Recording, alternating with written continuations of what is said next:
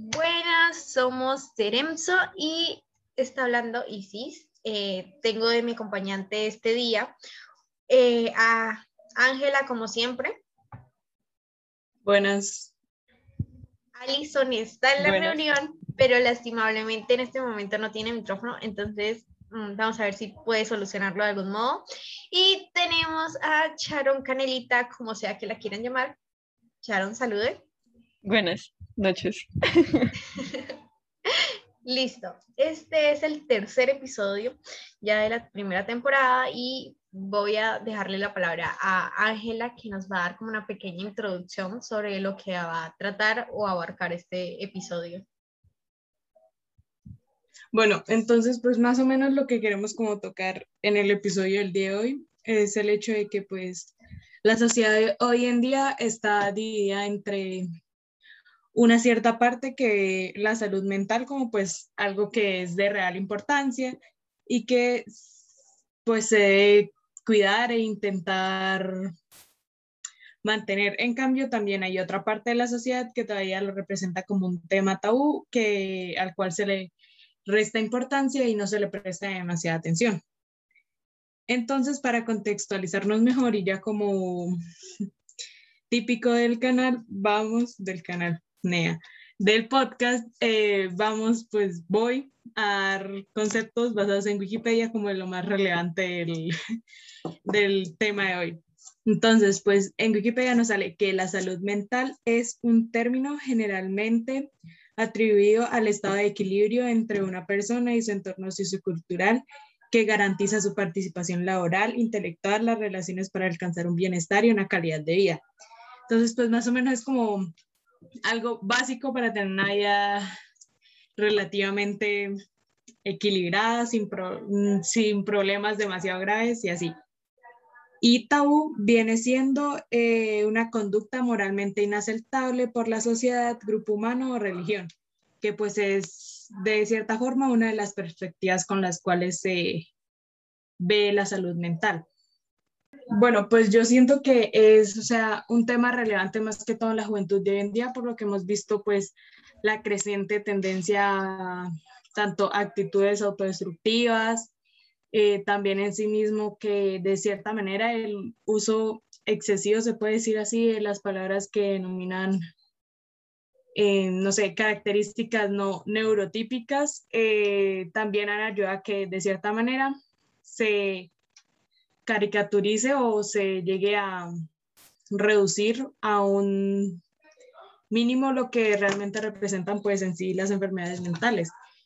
Así como pues también se ha visto la tendencia a la depresión en mucha parte de la población joven, por decirlo así, que pues tanto se ha visto de manera diagnosticada, tal vez porque hoy en día también como los jóvenes tienen mayor conciencia de la terapia, pues la buscan de manera más frecuente a lo que usualmente se tenía en cuenta y por eso también se han llegado a diagnósticos. Y a su vez también pues se ha comenzado con la cierta cultura de la autodiagnosticación, que aunque no esté el 100% mal y se puede ver el punto bueno de autodiagnosticarse, que es el hacerse consciente de lo que está pasando en la propia vida e intentar buscarle una razón de ser y tal vez intentar mejorar en eso y que deje tomar parte frecuente en la vida también es algo bastante nocivo, ya que pues no todas las personas tienen ni la suficiente madurez ni el suficiente conocimiento para realmente brindar un diagnóstico certero que sea no 100% fiable porque pues ningún diagnóstico eh, psicológico creo que sea 100% fiable. Ahí sí no sé si estoy diciendo, si estoy hablando paja o eso es verdad, pero el caso es que pues es mucho más fiable un diagnóstico un profesional que un diagnóstico hacia sí mismo de uno que solo uno se guía por lo que se encuentra en internet y ya. El caso es que pues siento que es una problemática importante, por así decirlo, pues porque se están rompiendo con estereotipos, pero a la vez se están creando estereotipos de las mismas enfermedades mentales. Entonces es algo como bastante, como, no sé cómo decirlo, pero que sí puede afectar. de cierta manera, porque no es lo mismo, sea, digamos, presentar una enfermedad mental y por el hecho de mantener como algo de lo cual no se debe hablar de la salud mental, entonces eh, como que se deja relegada esa enfermedad mental, no se le presta la atención suficiente y se puede llegar a peores casos. Eh, suicidio, autolesiones, eh, ser autodestructivo, dañar círculos sociales, dañar a externos y cosas similares. Pero también se puede tomar desde el hecho que si, pues, si se busca ayuda, se previenen muchas cosas, se pueden de cierta manera, o sea, sí, no de cierta manera, se pueden salvar vidas con la terapia, tanto de personas que sufren, no sé, eh, ataques psicóticos, que aún así no se estigmatizar a esas personas por los ataques psicóticos, porque no todos son violentos, pero pues más o menos es el punto que, al que quiero llegar, que de cierta manera se puede ayudar, pero si se es consciente de las cosas y se intenta buscar ayuda, no solo en uno mismo, sino también en profesionales, por así decirlo. Ok, Ángela tocó dos puntos iniciales, que era el querer, el estar consciente de, la problemática que está sufriendo, eh, para buscar ayuda, el autodiagnosticarse y nombraría más como el tabú de la terapia.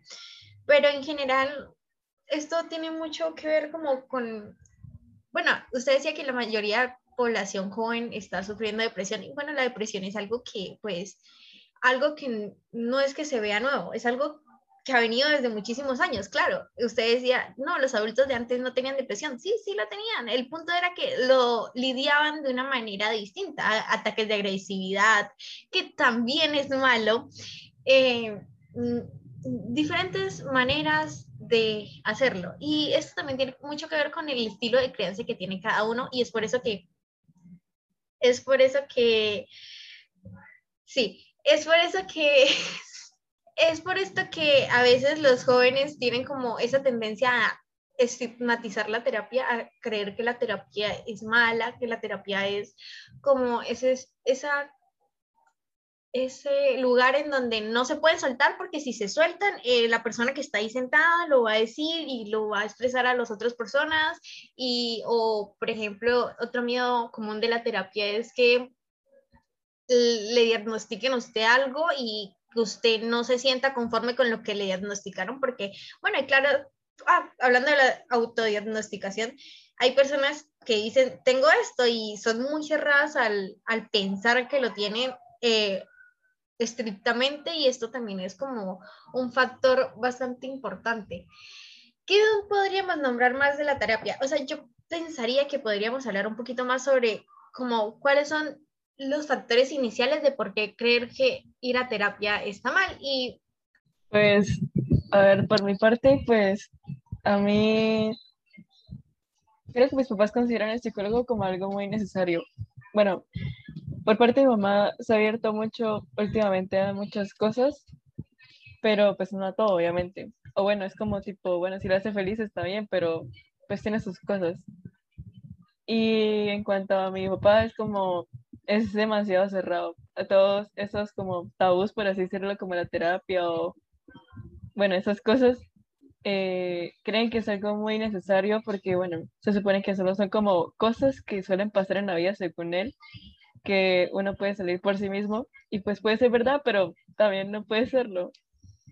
Entonces, pues la verdad no sé tampoco mucho de la terapia porque nunca ha ido bien a uno. Sí fui uno cuando estaba pequeña pero realmente no fue tanto como un psicólogo, sino fue algo que tenía sobre un tema en específico, no fue tanto como sobre mí, ni cómo estaba yo en salud mental, sino sobre algo que no era capaz de hacer, y pensaron que con un psicólogo se arreglaría todo, pero pues realmente no era así, eran otras cosas. Entonces, pues realmente no conozco bien qué es a un psicólogo y hablar sobre qué cosas, especialmente, y bueno, menos yo que la verdad no, eh, bueno, como que no charlo sobre mí misma o cosas así, la verdad, a veces que ni yo sé cosas de mí, entonces pues, ajá, pues te quería conocer un poquito más, digo yo, y pues yo creo que tal vez resolviéndole la duda Isis de cuando considera psicólogo, pues yo creo que es cuando sepa que está en un punto que tal vez necesite una salida o que sienta que pues simplemente quiere hablar con alguien o resolver algún asunto, pero sobre sí mismo, no sobre alguien más. Se ve mucho en los padres de familia o, por ejemplo, en los adultos mayores, decir que estas emociones o estas situaciones que nos pasan en la vida, eh, uno las puede abarcar por uno mismo y que ellos salieron adelante, que tuvieron muchísimas más dificultades y que si ellos pudieron, ¿por qué nosotros? Ok, cabe aclarar aquí un punto de que cada persona es distinta, cada persona tiene su manera de sobrellevar los problemas de manera distinta y no está mal que algunas emociones lo sobrepasen a usted, no está mal sentirse mal, sino el punto es no estancarse ahí. Y hablando de otra cosa, eh, esto también, Sharon decía que no se conocía, hay puntos en donde no podría hablar con el psicólogo porque no se conocía a sí misma. Ok, esto lo viví porque yo tampoco me conocía a, mí misma cuando fui al psicólogo. Y uno de los ejercicios que me mandó era eso, aprender a conocerme. Entonces me dio preguntas, me dio tal. Y entonces es un ejercicio, es como un proceso. No es como si usted fuera el psicólogo y de día a la mañana y le sacaran todos los problemas en, un, en una sola sesión. No, es un proceso de trabajar en cada punto o aspecto, dimensión de la persona eh, en una sesión y luego ir eh, viendo las falencias y trabajando en estos.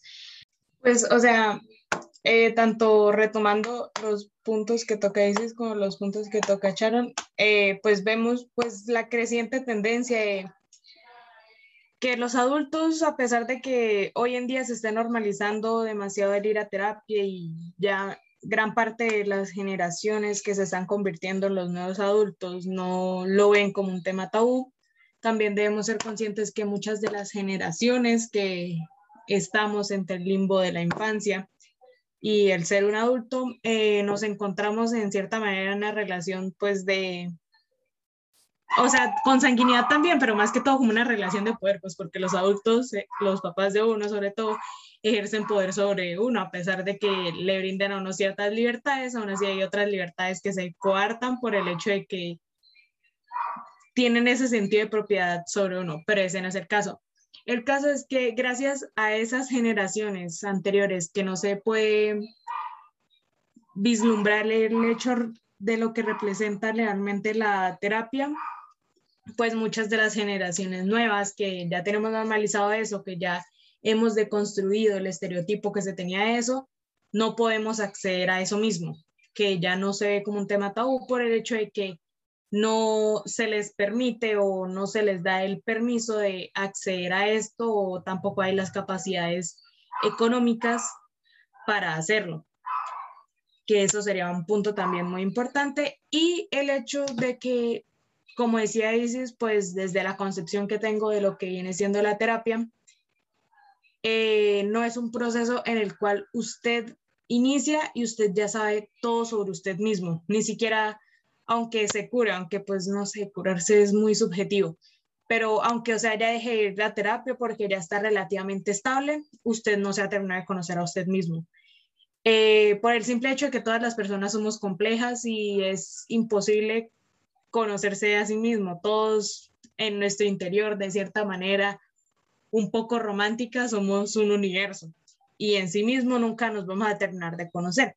Entonces, es colocar eso de impedimento como no voy a terapia porque no me conozco a mí mismo, es tanto algo muy frecuente también en muchos jóvenes que sienten que porque no se entienden a sí mismos van a imposibilitar o entorpecer el proceso de la terapia, no van.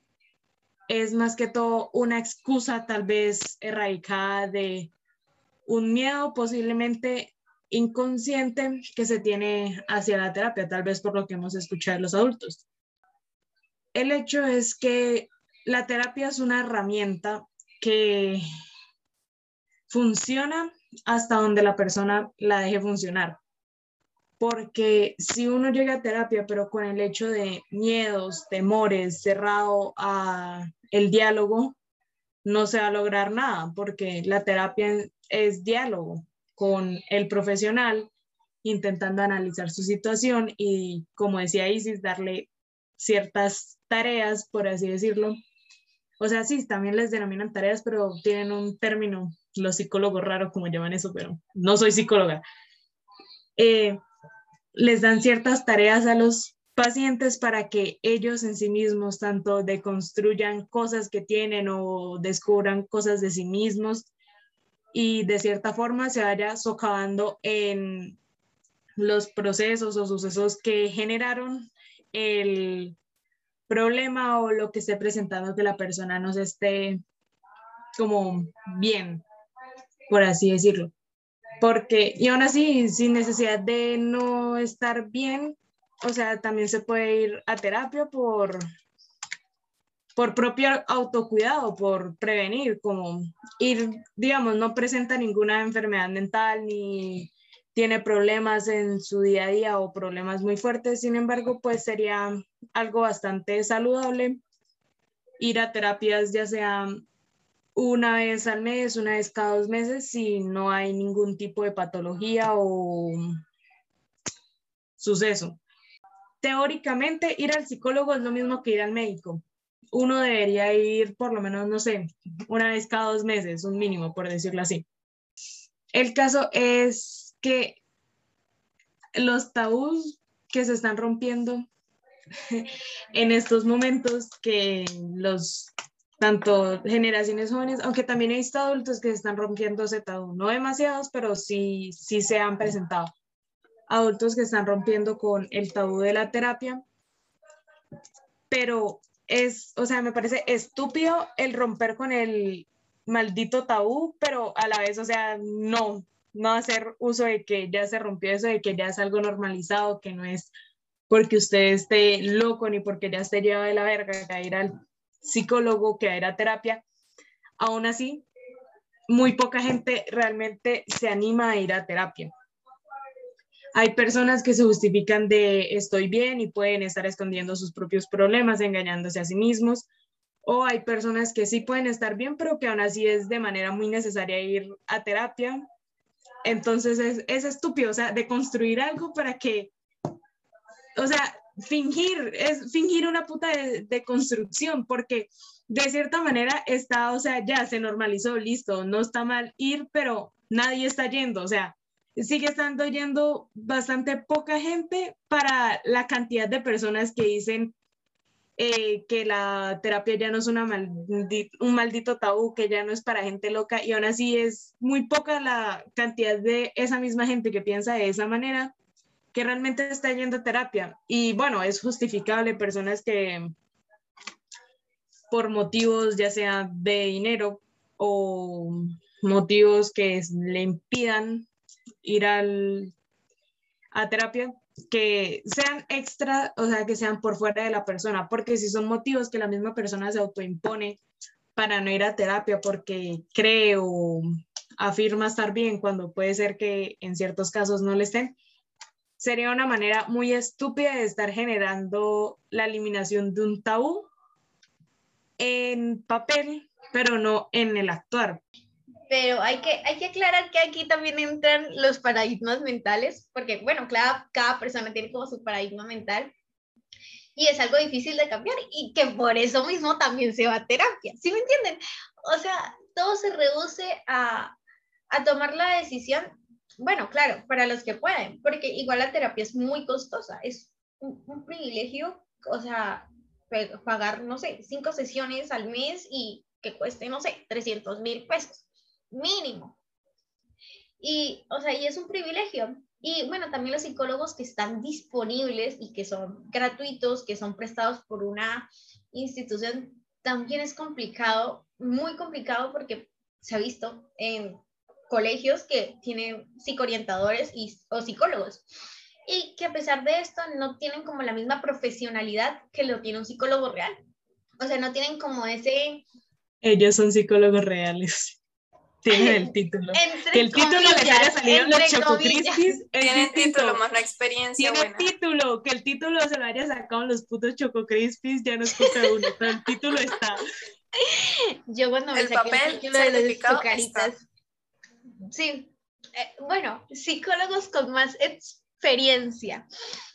No y son los como esa- psicólogos que cumplan bien su puta labor, o sea, literal Sí. hay, hay un huevo de gente que tiene, bueno, esto ya es por fuera, pero ya me emperré, ya que hay un huevo de gente que tiene sus malditos cartones y no los ejercen, es como de, ¿para qué hijo de puta se mató tanto si no va a ejercer su maldito cartón bien como usted debe? Tras de eso, en todas las malditas profesiones hay juramentos en el que usted se supone que va a ejercer su Mm. puta profesión de manera correcta, en el bien de la puta sociedad, así que no entiendo si tienen el berraco cartón, ¿por qué no lo ejercen de la puta manera como se debería?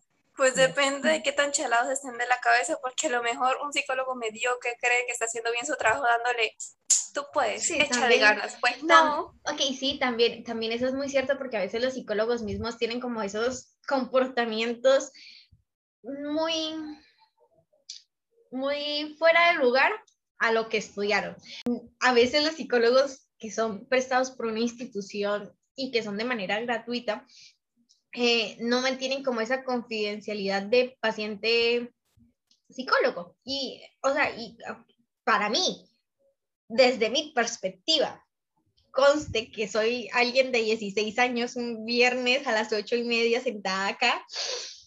Eso es importante, o sea, la confidencialidad siempre va a ser muy importante, porque aunque usted no quiera, o aunque sus papás no quieran, o sea, hay situaciones en, en- o sentimientos que uno se reguarda en sí mismo y que aunque eh, esté trabajando en ellos para mejorarlos, no es como si lo fuera a gritar al mundo y decirle, no, estoy teniendo estos sentimientos y estoy trabajando por ellos. No, a veces el proceso es muy interno, muy personal. Ah, bueno, les iba a comentar eh, dos puntos. Uno, eh, no tenemos ninguna experiencia en psicología, solo eh, vemos el área como una hora a la semana, ni eso, como 30 Ay, no minutos. cuente esa porquería, no tenemos experiencia, chinguen su Calle, madre. cállese, cállese.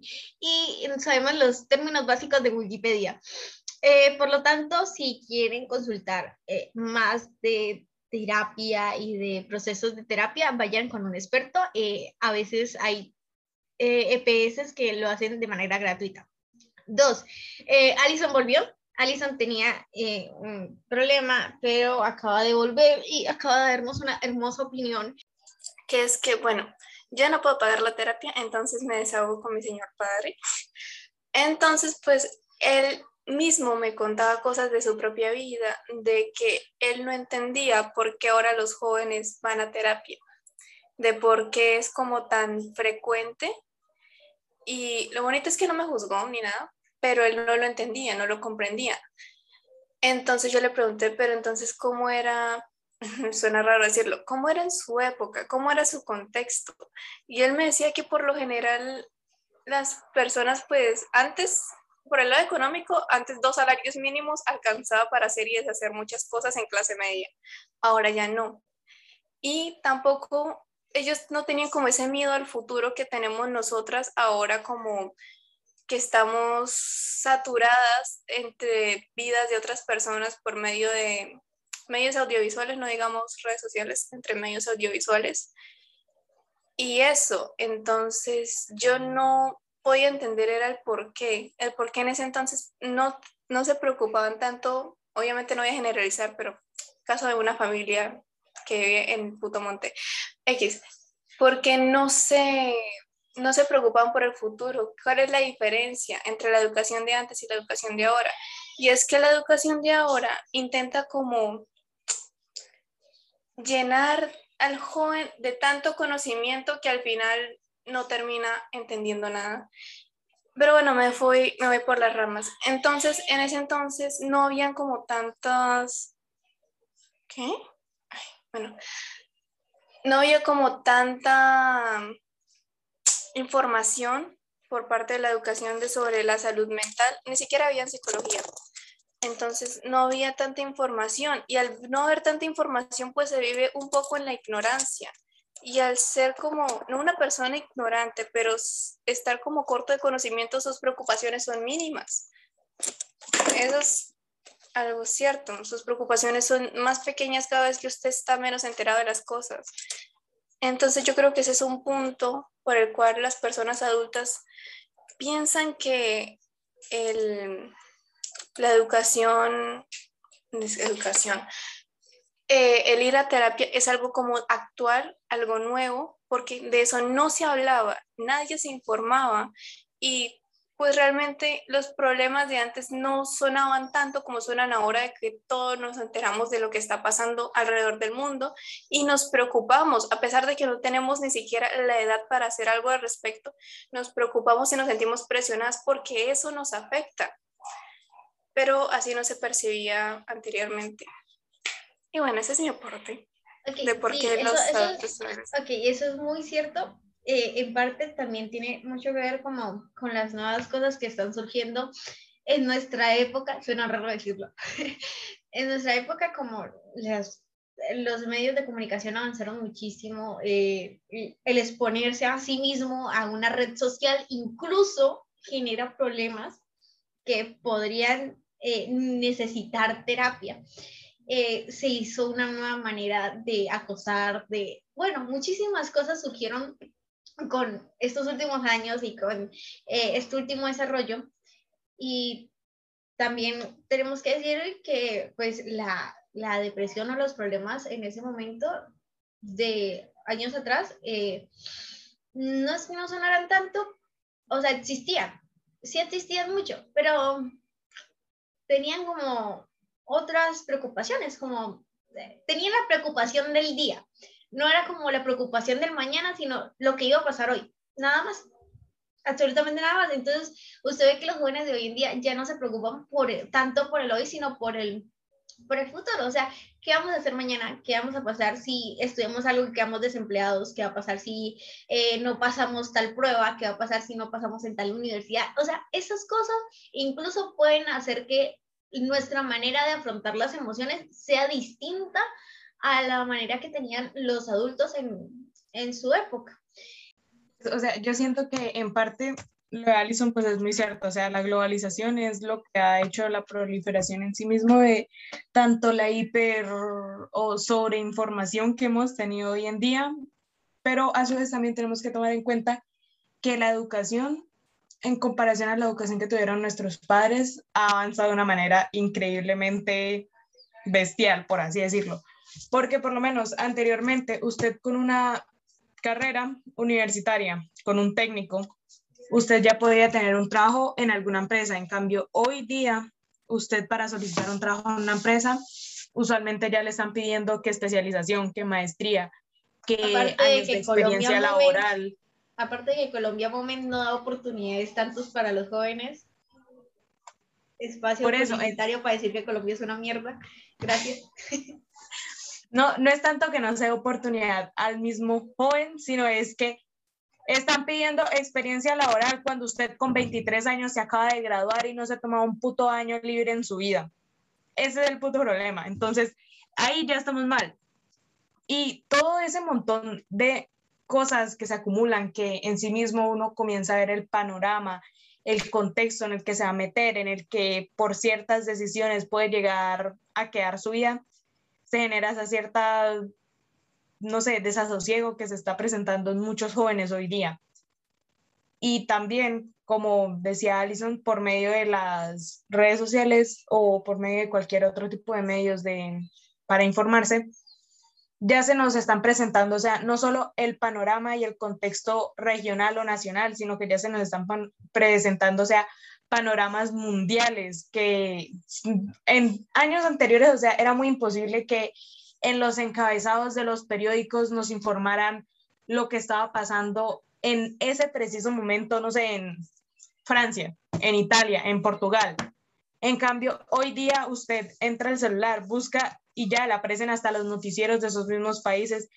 Entonces, esa cierta globalización también está generando, pues, en sí mismo que las personas se hayan perdidas y que se de ese sin rumbo que se encuentra la sociedad es que se comienzan en ciertas personas, no en todas, cabe recalcar, a generar esos, ya sean, no sé, eh, periodos depresivos, podría llamarlo así, pues no sé si son periodos depresivos, o sea, no todas las personas les da depresión, esas personas tienen como esas etapas, que no son etapas, pero no sé qué otra palabra usar, en la cual se sobresaturan o por los problemas mundiales que uno se enterar que se supondría que no deberían afectarle, ya están afectando a todos y todos sentimos que de alguna u otra forma nos van a terminar afectando. Entonces, eso también es un factor muy importante. El hecho es que, no sé, ir a terapia es mm, una cuestión que debería ser de valentía y coraje, sin embargo, sí lo es, y también de plata, que destacar. El factor económico no lo podemos dejar.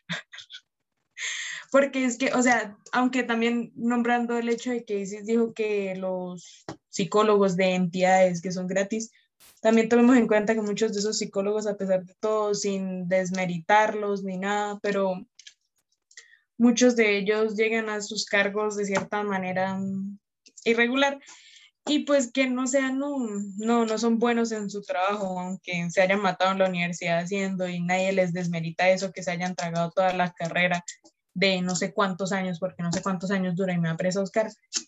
Pero aún así, todos esos años aprendiendo para qué, si no van a saber ejercer. Es estúpido. El punto, yo quiero retomar lo que decía Ángela, que era lo de los cargos que se estudian, pero también hay un factor que hay a personas le falta a la hora de ejercer, que es empatía. Hay realmente no pocos, pero hay personas que, en especial en el sector de salud, que a pesar de matarse estudiando, que eso nadie se los niega, matarse estudiando y todo para trabajar con personas, no tienen un mínimo de sentido de empatía hacia sus pacientes y quieren como imponer el conocimiento que tienen. Y es como, o sea, sí, pero, pero no. Sí, pero no. Y eso.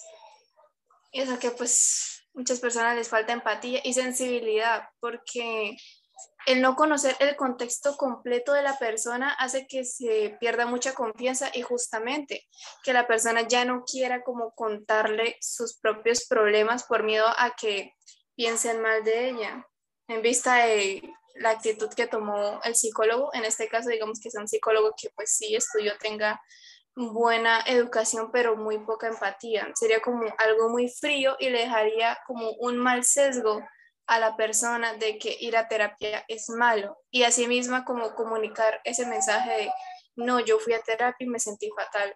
Siento que eso también es un factor que se debería trabajar en cuestión a los profesionales que van a ejercer, que se debería tomar en cuenta. Y pues si retomamos el punto de la empatía, o sea, también tenemos que tomar en cuenta hasta qué punto se puede ser empáticos, porque la misma profesión implica que de cierta manera usted tiene que, no sé si decirlo, ya que me vale verga, yo digo conceptos y palabras que a veces están mal, entonces no se tomen en serio lo que digo. Listo, después de eso, de cierta manera la profesión implica una... No se tomen en serio lo que digo. Ángela, habla 10 minutos en el podcast. ¿Estás segura que no nos quieren tomar en serio? No, soy, soy una huevona de 16 años hablando en la noche de pendejadas que tiene una mínima noción. Es obvio que puedo echar paga por el tiempo que quiera y no realmente tengo que tener la razón absoluta. Creo que es un mínimo que no debería tener la razón. bueno, prosiguiendo. Eh, el hecho es que, o sea, las profesiones en sí mismas, bueno, ese tipo de profesiones que implican tanto el, la comunicación así personal, cara a cara, o cara a pantalla, dependiendo también pues las teleconsultas que también existen, pero pues más o menos convencionalmente es cara a cara. Aunque pues con esta vaina la pandemia ya ha cambiado la vaina. El hecho es que en sí mismo la profesión les implica una despersonalización porque en, por lo menos en casi todas las profesiones que vienen siendo o lo que tengo entendido de las profesiones de la salud, de cierta manera se les tiene que enseñar a los profesionales que no se tienen que implicar a un punto lo suficiente que les afecte también a ellos. Porque no es lo mismo eh, ser empático, pero profesional, eh, más bien ser empático tratando de mantenerlo profesional, a intentar ser profesional, pero teniendo cierta empatía desde el marco que le permite ser profesional. Porque si usted pone por sobre ser empático, o sea, la profesión de cierta manera puede estar ejerciendo mejor la profesión que si pone primero la empatía. ¿Por qué? Por el hecho de que lo profesional usted lo tiene que ver desde un marco teórico, desde lo que usted ha aprendido, desde la identificación de las patologías, de los procesos, de, del análisis de contextos, bueno, de todo lo que implica eso. En cambio, si usted pone por sobre eso la empatía, el profesional de cierta manera se va a fijar más en lo personal, que, o sea, en la psicología sí hay que fijarse en lo personal, pero no es en sí mismo lo central, solamente lo personal, porque lo personal es una pequeña parte de todo el proceso que se está llevando con el paciente o con sí, con el paciente. Qué estúpido. El caso es que, ¿por qué? Porque la empatía si usted la toma todos, de cierta manera desarrollamos empatía en menor o mayor grado de X o Y manera, pero la desarrollamos, ay, fue puta. Entonces, al desarrollar empatía, eh, si no la desarrollamos, pues, o sea, no, no si no la desarrollamos bien, sino que pues se desarrolla y la empatía a veces se pueden llegar a tomar, entonces por la empatía, las personas a veces toman los problemas de los demás como problemas personales. Y allí es cuando también se dan los mismos problemas que a veces la persona se deja llevar por los problemas de otros y también esos problemas ajenos empiezan a afectar la propia vida. Cuando ya se es empático, tanto que esas emociones que genera el proceso, allí, cuando ya traspasan ese proceso, es cuando la empatía está mal llega a un punto en el que está mal. Eh, pero no, sí, en parte sí, tienen que tener como cierta neutralidad los psicólogos a la, a la hora de ser empáticos en una sesión.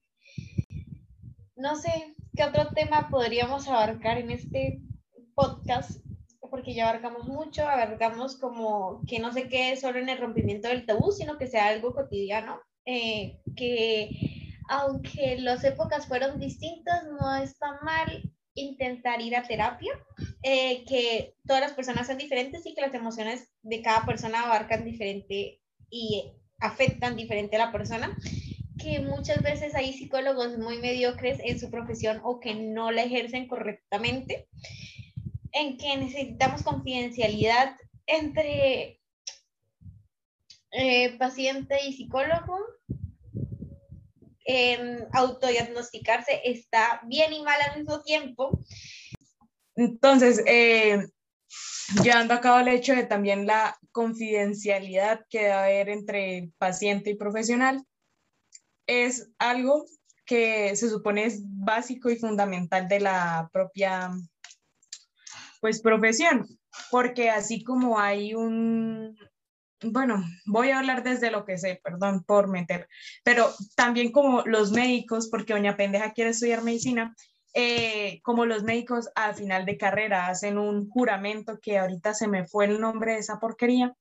Eh, en ese juramento, pues más o menos los médicos hablan como tanto de la misión médica como de eh, lo que deben y no deben hacer, cómo van a aportar a la sociedad y maricadas, así que ahorita no tengo ni idea, no, no me acuerdo exactamente de qué.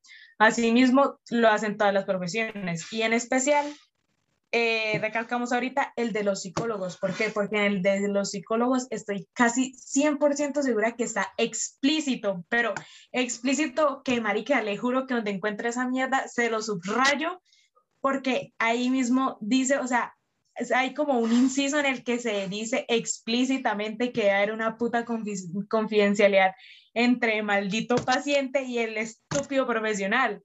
Y ahí es donde entonces uno pone en cuestión la profesionalidad de los psicólogos, porque hay muchos psicólogos que les vale tres hectáreas de monda y ellos hacen su juramento así, recién salidos de la carrera, con todas las esperanzas del mundo, viendo que la vida es color de rosa, hacen su juramento bien bonitos ahí, vestidos, maquillados, elegantes, preciosos. Pero salen a ejercer y se les olvida toda esa vaina que juraron. O sea, toda esa vaina idílica, hermosa, preciosa, perfecta, que los deja parados como unos buenos profesionales que van a ejercer bien su profesión para salir al mundo laboral y cagarse en ese juramento que hicieron. Pero sí, tiene mucha razón, Ángela, y es como en dónde queda la hipocresía de los nuevos profesionales al saber que su, su carrera, más, uff, alguien llegó y, uff, eh, su carrera es, es importante para la salud mental de muchísimas personas, en dónde queda su propia, su propia conciencia de decir, tengo que ser consciente y correcto en mi trabajo y hacerlo de manera correcta porque de esto depende la salud mental de otra persona. O sea, no... Yo tengo una pregunta. Yo tengo una pregunta que se me viene a la cabeza. Eh, en el caso de que el paciente sea un menor, pero menor tirando a menos de 15, en algún caso que vaya a terapia, en ese caso, ¿hasta qué nivel el profesional tendría confidencialidad con los familiares? Pues no soy, cabe recalcar, no soy puta psicóloga, pero sigo. Eh,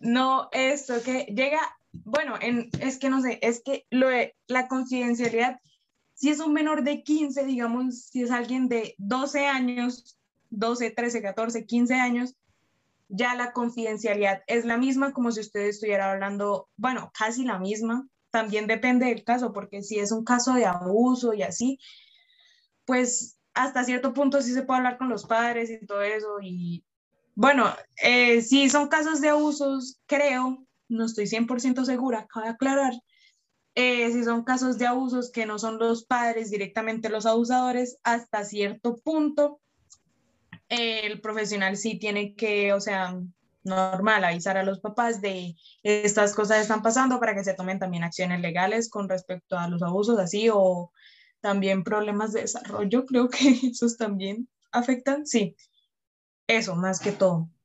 Eh, luego, cuando son menores, yo imaginaría que son menores como de 11, 10, 9, 8, 7, 6, 5, 4, 3, 2, 1. Eso. Eh, bueno, un año no, un año no creo que se vaya psicólogo. O sea, si sea psicólogo, o sea, sí, de un año, de uno a tres años se puede ir a psicólogo, pero es más que todo también con acompañamiento de los padres y es más que todo como para el desarrollo cognitivo, si se ve como desde ya problemas en el cerebro, o sea, neuronales, por decirlo así. Pero digamos, de cuatro para arriba, de cuatro a once años, póngale, una vaina así, eh, hasta cierto punto, la mayoría, los padres saben la mayoría del proceso casi con lujos de detalles lo conocen. Aunque hay ciertas cosas que obviamente se reserva el profesional por la propia eh, confidencialidad que debe haber, eh, al ser un menor tan, o sea, que no es tan consciente de lo que está viviendo, sí se debe informar de, sí se debe brindar demasiada información a los padres, pues porque al, obviamente si los padres, cabe recalcar, si los padres no son las mismas personas, que están generando los problemas en el, en el niño. Y también depende de los problemas que le estén generando, porque digamos, si son, eh, si son más que todo de cuestiones de abusos muy fuertes, si no se les brinda mucha información, se desambigua y se busca otros parientes directos que sean los que lleven a cabo, pues, el acompañamiento del proceso del niño, creo. Eh, pero si no son, digamos, abusadores tan directos o de manera tan fuerte o que se les ve ánimos de cambiar a los papás, pues sí se les informa.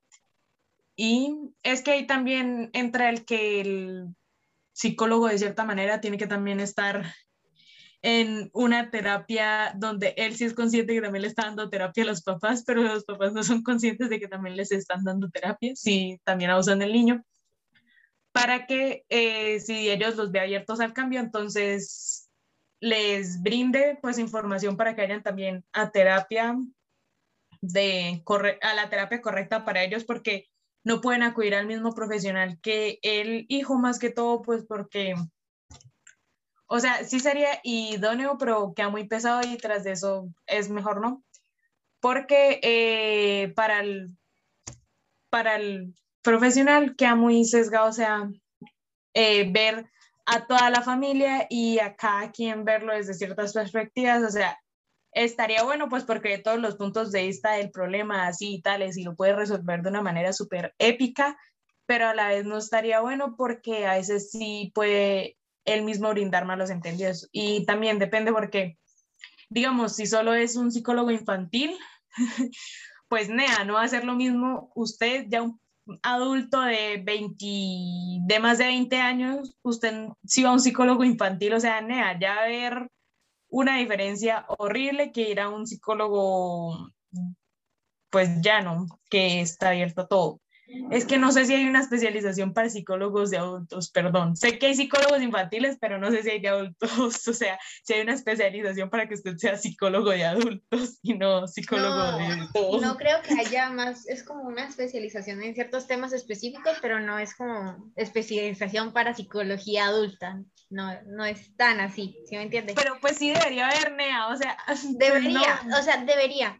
Bueno, y recalcando volviendo al tema de Alison, saliéndonos de esta pequeña conversación que tuvimos Ángel y yo, eh, bueno, ah, eso, casos excepcionales que se van niños, o sea, los hay, muchos los hay, o sea, en ciertos países hay bastantes casos de niños pequeños que van a, a este tipo de terapias, pero más que todo, la mayoría de terapias eh, por estadística es por el trastorno de conducta en cuando los niños se vuelven agresivos. Bueno, eso.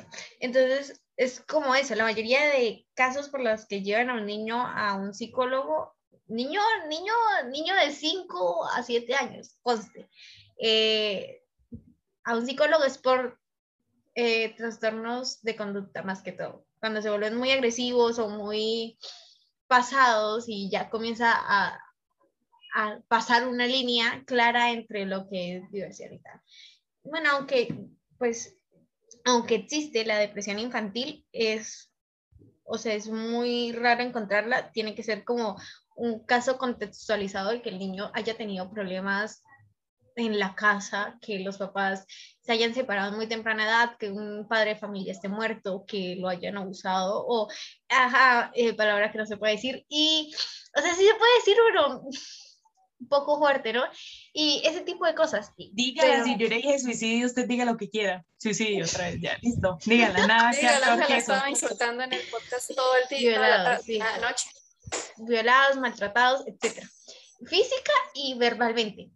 Mm, tiene mucho que ver eh, problemas en la casa cuando el padre es agresivo. O sea, sí existen casos, pero no tantos como para que usted diga, no, es que hay una población de niños en donde sí se ve que hay un, hay un como una constante eh, causa en la que vayan, no. O sea, tienen diferentes trastornos de conducta, trastornos alimenticios o simplemente ir para eh, pedir ayuda en estilos de crianza, también es válido ir y hablar por eso.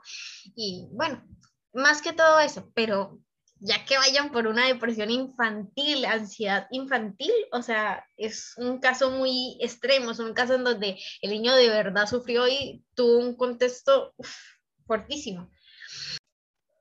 Ok, como ya como que todas dimos sus puntos de vista, tuvimos diferentes lineamientos, hablamos de diferentes cosas, eh, desde el autodiagnosticarse y todos los beneficios y defectos de esto, eh, terapia infantil, eh, tabús de la sociedad, el que no se quede como en una normalización general, sino que sea una actitud de progreso y de intentar hacerlo por sí mismo, que aunque no debería ser de valentía en este momento, en este contexto social y socioeconómico, eh, sí es por valentía y por el que tenga plata, lastimablemente, debería ser algo como muy normal.